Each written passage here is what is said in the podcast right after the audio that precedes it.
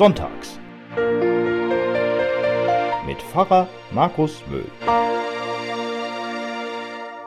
Erntedanktag ist heute, nicht nur für Landwirte.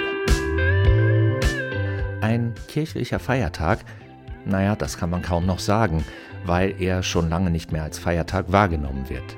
Ich kann mich daran erinnern, wie noch vor zehn Jahren zuhauf Gaben in die Kirchen gebracht wurden. Kürbisse, Kartoffeln, Gemüse, manchmal auch Konservendosen oder Marmeladengläser.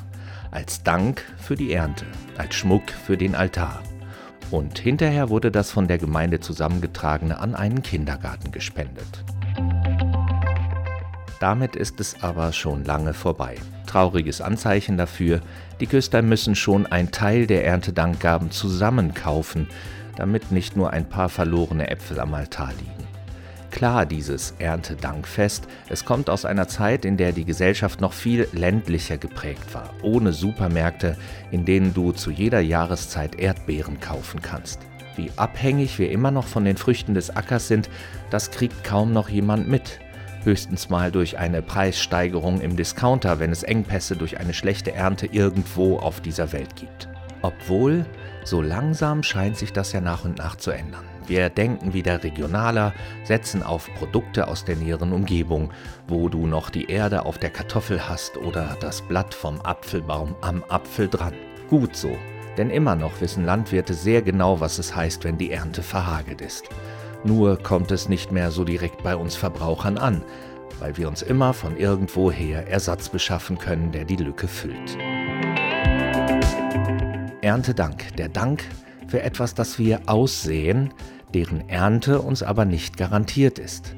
Wie oft denke ich, dass das für mich der Fall ist. Da geht es dann nicht um Kartoffeln oder Äpfel, da geht es dann um Vertrauen, um Liebe, um Zuwendung zum Beispiel. Das kann ich bei jemandem säen, weiß aber gar nicht von vornherein, ob das auch Früchte trägt. Ich kann auch enttäuscht werden.